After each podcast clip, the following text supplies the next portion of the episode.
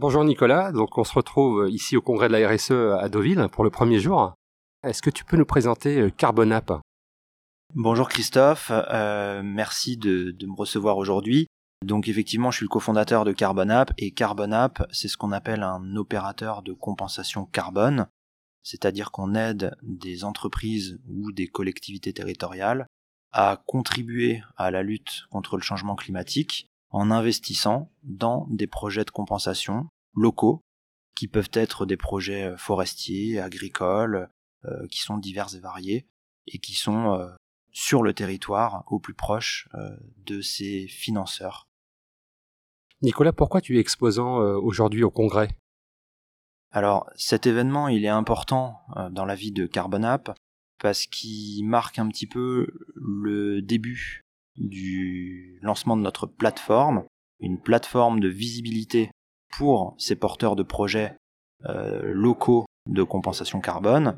Et donc ce qu'on attend véritablement, c'est un petit peu de, sortir du bois, c'est-à-dire euh, de se rendre visible, de présenter un certain nombre euh, de nos clients partenaires déjà opérationnels depuis plus d'un an, euh, de convaincre des nouveaux clients de rejoindre cette aventure et donc de présenter à l'ensemble de ces parties prenantes cette plateforme qui est en cours de construction euh, et qui va permettre eh bien, de faciliter cette rencontre entre ces entreprises, collectivités, encore une fois, qui souhaitent investir et contribuer à la lutte contre le changement climatique, et ces porteurs de projets qui sont euh, un petit peu disséminés sur tout le territoire et qui ont besoin d'aide pour aller plus loin, pour initier des changements de pratiques agricoles, pour stocker du carbone dans les sols, dans les arbres, euh, et pour aussi adopter des nouvelles pratiques vertueuses qui vont éviter des émissions de gaz à effet de serre pour euh, bah, finalement pour ce travail collectif qu'on a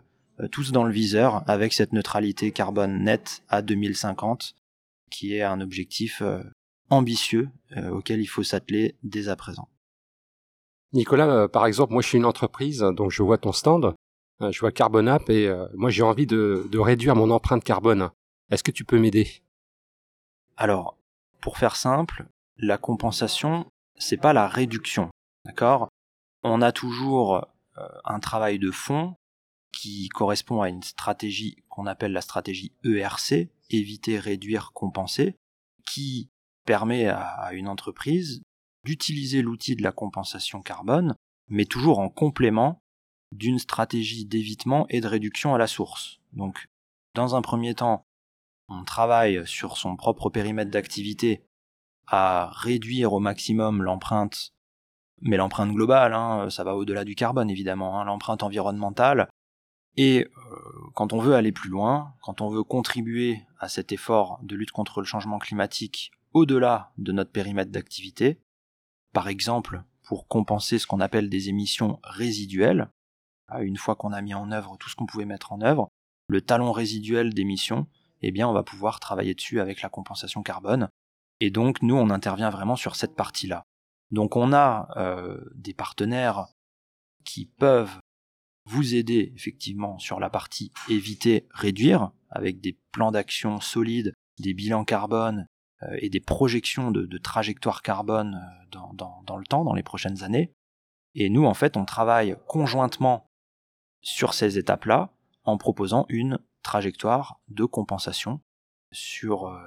euh, les mois et les années à venir, de façon à aussi à anticiper les choses, parce que planter des arbres, ça se fait pas en un clin d'œil, et que si on veut être neutre au niveau mondial, neutre en carbone à 2050, eh bien, il faudra pas se réveiller en 2049 pour aller planter les arbres. Donc, euh, donc voilà, on, on vient mettre en face d'une trajectoire d'évitement et de réduction une trajectoire de compensation carbone. Je te remercie Nicolas pour toutes ces précisions et je te souhaite euh, de, de bonnes rencontres sur ce congrès. Merci encore pour euh, cette participation.